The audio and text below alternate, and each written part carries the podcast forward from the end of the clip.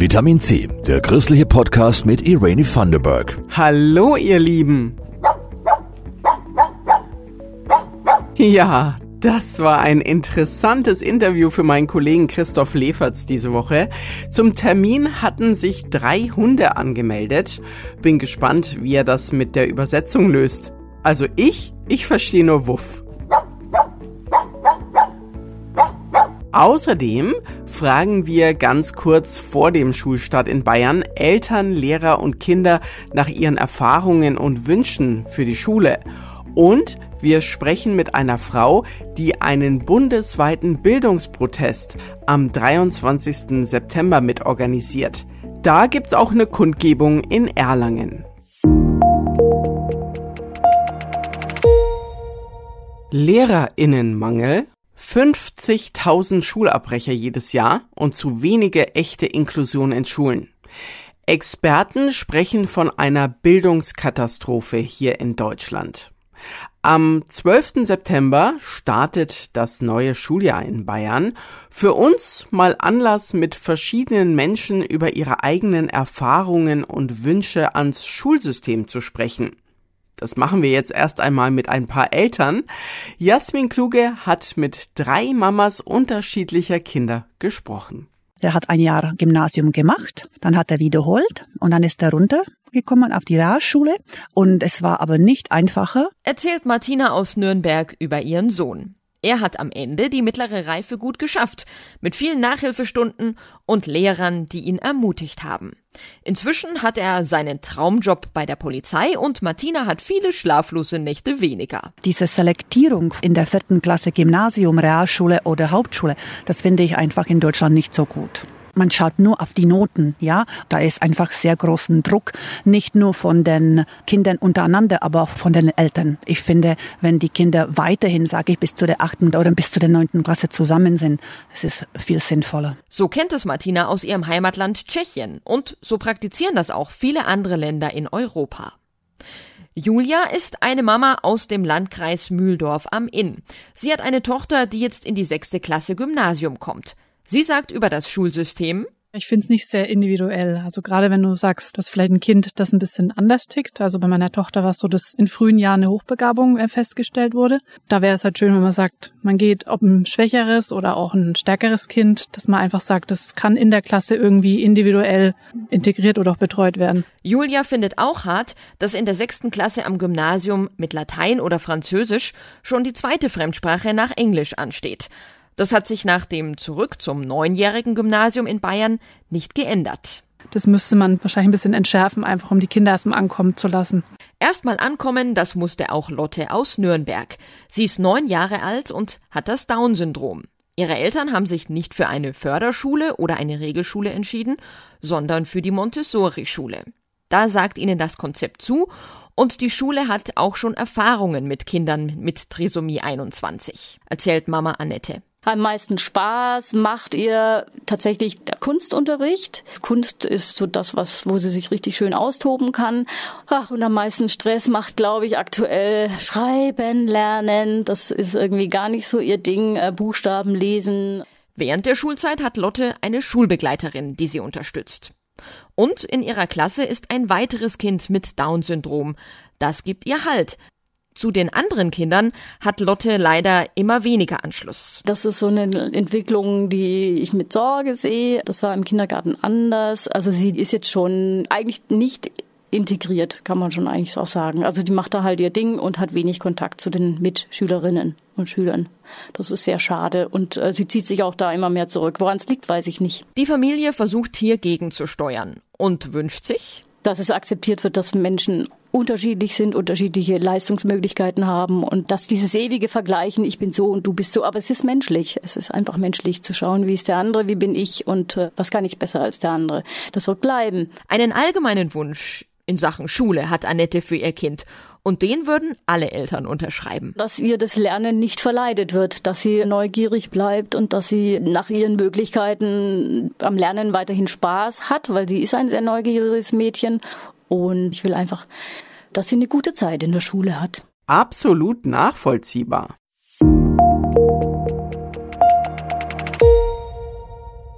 Jetzt haben wir gerade schon Eltern gehört, was sie sich für ihre Kinder in Bezug auf das Schulsystem wünschen würden. Aber was wünschen sich die Kids? In meiner Wunschschule wäre es so, dass sich alle in der Klasse respektieren und dass keiner einen anderen beleidigt. Weniger Mathe und mehr Musik und Kunst. Erstmal wäre es gut, wenn die Schule erst um 10 beginnen würde. Dann könnte ich länger ausschlafen dass ich immer gerade das Fach habe, was ich will. Ich würde mir wünschen, dass es immer leckeres Essen gibt. Alles wichtig, finde ich.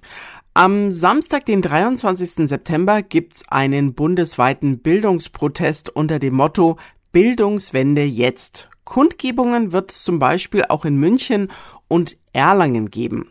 Elke Zimmermann und Jasmin Kluge berichten. Christine Lindner ist Co-Sprecherin von Bildungswende jetzt. Das ist ein Appell, den über 150 Bildungseinrichtungen und Organisationen mit unterzeichnet haben.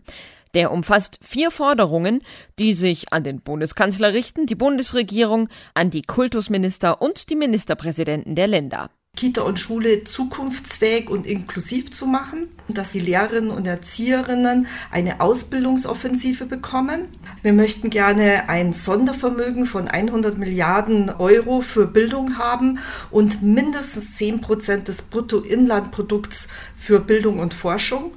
Und viertens einen echten Bildungsgipfel auf Augenhöhe und zwar zusammen mit den Bildungsbetroffenen und nicht nur alleine mit zwei oder drei Kultusministern. Christine Lindner und ihre Mitstreiterinnen und Mitstreiter schlagen genauso Alarm, wie das Bildungsforscher in Deutschland tun. Es gibt viel zu wenige Lehrkräfte und es gibt Corona-Lücken bei den Kindern. Jeder fünfte Grundschüler kann am Ende der vierten Klasse nicht richtig lesen und rechnen. Das ergab letztes Jahr ein Gutachten für die Kultusministerkonferenz. Ein anderes Riesenproblem 50.000 junge Erwachsene, junge Menschen jedes Jahr, das ist eine Kleinstadt wie Schweinfurt ungefähr, verlassen unser Schulsystem ohne Abschluss. Und was man eigentlich aus meiner Sicht äh, tun sollte, ist sehr viel früher die Kinder unterstützen, die Familien und auch das Schulsystem unterstützen und am besten noch im Kita-Bereich. Und in Deutschland spielt die soziale Herkunft beim Schulerfolg eine super große Rolle. Das wird seit der ersten PISA-Studie regelmäßig bestätigt. Und die gesellschaftliche Spaltung, wenn man so früh trennt, kann man erkennen, dass das passiert, weil die OECD uns immer wieder anmahnt diesbezüglich. Wenn man in ein Land wie Norwegen beispielsweise schaut, dort trennt man sehr viel später und so eine Chancenungerechtigkeit entsteht gesellschaftlich da erst gar nicht. Die Schülerinnen und Schüler nicht nach der vierten Klasse aussieben, das sieht das Konzept einer Gemeinschaftsschule vor. Christine Lindner setzt sich dafür ein, dass die Gemeinschaftsschule in Bayern zugelassen wird, mit ihrem Verein eine Schule für alle. Das längere gemeinsame Lernen oder Gemeinschaftsschule bedeutet nicht, weil es wird oft falsch verstanden, dass wir von Klasse 1 bis 10 einen riesigen Klassenraum haben und alle sind da drin. Ja? Längeres gemeinsames Lernen heißt einfach nur, dass man nicht nach der vierten Klasse in vier oder fünf oder sechs Schularten auftrennt. Warum sage ich so viele? Weil wir die Förderschulen hier in Bayern auch haben, die angeblich Inklusion äh, mit befördern, was nicht stimmt. Viel mehr auf die Stärken und Schwächen jedes Einzelnen eingehen. Das ist das pädagogische Idealbild der Gemeinschaftsschule. Und trotzdem soll man die Möglichkeit haben, verschiedene Schulabschlüsse zu machen. Klingt in der Theorie gut. In der Praxis braucht es dafür die nötigen Ressourcen, Konzepte, genug Personal und Ausstattung, wie in den anderen Schulformen auch.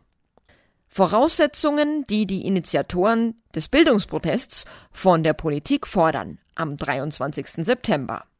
Zum Schluss lassen wir noch einen Lehrer zu Wort kommen. Matthias Zeitler heißt er. Ich wünsche mir, dass der Lehrermangel endlich sinnvoll angegangen wird, denn nur mit mehr Personal bekommen wir auch wieder die Qualität gesichert, die der Unterricht auch wirklich haben soll. Die Bezahlung sollte endlich fair sein, sodass nicht an unterschiedlichen Schularten unterschiedlich bezahlt wird. Und die Anerkennung innerhalb der Gesellschaft darf gerne noch weiterhin wachsen. Das möchte ich gleich mal aufnehmen und an der Stelle mal ein dickes Lob und Dankeschön an alle Lehrerinnen und Lehrer aussprechen, die ab Dienstag wieder für unsere Kinder im Einsatz sind und ihr Bestes für die Kids geben. auch wenn das nicht immer einfach ist. Genauso an alle Erzieherinnen und Erzieher. Ohne euch wären wir aufgeschmissen. Wer weitere Infos möchte zum Bildungsprotest am 23. September, schaut auf bildungswende-jetzt.de.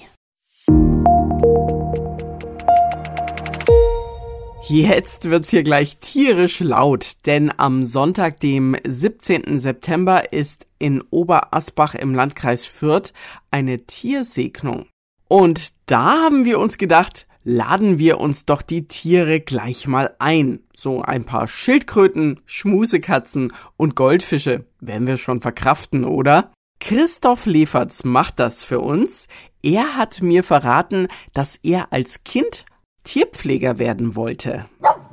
Dieser Mopsmix namens Lilly ist im Interview sehr gesprächig.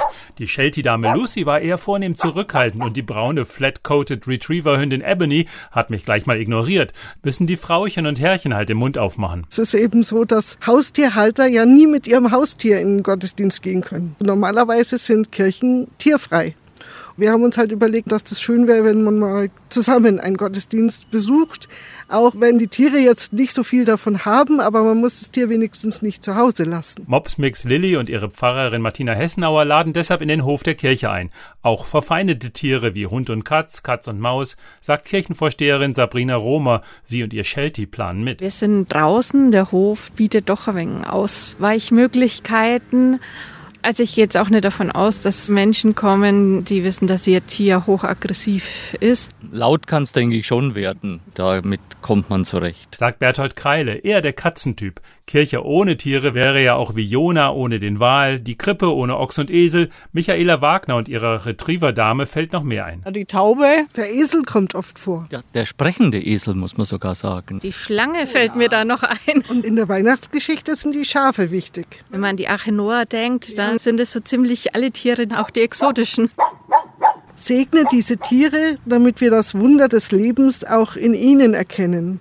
Segne diese Tiere, damit wir sie in Ehrfurcht und liebender Sorge schützen und pflegen. So wird die Pfarrerin segnen, ohne Hand auflegen, Tiere ungefragt berühren, das empfiehlt sich nicht. Den allgemeinen Segen kriegen alle Tiere, die mitgebracht werden. Wie dann die Einzelsegnung einer Vogelspinne ausschaut oder eines Alligators, das müssen wir dann halt mit dem Tierhalter besprechen. Einzelsegen, wofür? Kranke Tiere. Und manchmal hat man ja das Bedürfnis, gerade in so einer schwierigen Phase, dass man dann noch einen besonderen Schutz zugesprochen bekommt. Kaum eine Predigt und nur ein Lied gibt's übrigens im Gottesdienst. Ist das wenigstens zum Mitbellen? He's got the whole world kommt. Das ist einfach zu singen, auch für Leute, die nicht so Kirchenlieder geübt sind. He's got cats and dogs in his hands. Gott hält die Katzen und Hunde in seiner Hand und bestimmt kann man spontan auch die Wasserschildkröten, Meerschweinchen und Feuersalamander in die Strophen basteln. Den Tieren gefällt es vielleicht gar nicht so gut mit der Musik. Deswegen wollen wir die nicht in den Vordergrund bringen. Es soll unterhaltsam sein. Wir erzählen, dass es sehr viele First Cats and First Dogs gibt, weil viele royale Menschen, aber auch die amerikanischen Präsidenten immer Haustiere halten und da kann man ein bisschen in die Historie schauen, das ist ganz nett. Als ich dann noch Mops Mix Lilly gefragt habe, wie religiös Tiere sind, hat sie eindeutig gesagt, heißt für Menschenohren, dass Tiere ja den Menschen viel Sicherheit und Geborgenheit geben. Und das ist das, was ja auch Gott den Menschen geben will. Für mich ist mein Hund ein treuer Begleiter und auch Stütze im Alltag, auch in schlechten Phasen. Und durchaus haben Tiere auch eine Seele. Tiere spiegeln für mich Natürlichkeit. Sie setzen nichts auf oder geben nichts vor, was sie nicht sind und geben Menschen aber durch ihre Natürlichkeit sehr viel Leben zurück sind Helfer bei Einsamkeit und schwierigen Lebensumständen. Ich glaube, dass Tiere sowas wie einen siebten Sinn haben. Die spüren, dass wann es ihren Menschen gut oder schlecht geht und wie sie sich dann verhalten müssen. Und ich bin gerade deswegen Gott auch dankbar, dass er uns die Tiere geschenkt hat. Und es ist ja so, dass Tiere wirklich oft bis zum letzten Atemzug bei einem Menschen sind. Also ich weiß aus persönlicher Erfahrung, dass ein Hund auch mit ins Hospiz darf und da sein Mensch bis zuletzt begleiten kann.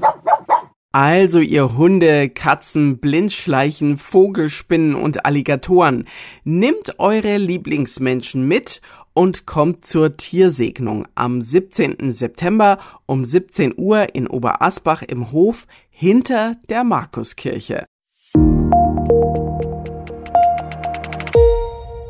Das war's schon für heute. Diese Woche ist Back to School. Kommenden Sonntag geht's bei uns um Back to Church, eine Aktion der evangelischen Kirche. Die Gemeinden laden euch ein, mal wieder in den Gottesdienst zu kommen. Wir berichten drüber. Und außerdem geht's bei Vitamin C, eurem christlichen Podcast, dann um tolle Umwelt- und Klimaaktionen im evangelischen Dekanat Nürnberg. Ich wünsche euch jetzt noch einen schönen Tag. Eure Irene. Das war Vitamin C, der christliche Podcast. Für Fragen oder Anmerkungen schreibt uns an pod-vitaminc.epv.de. Vitamin C, jeden Sonntag neu.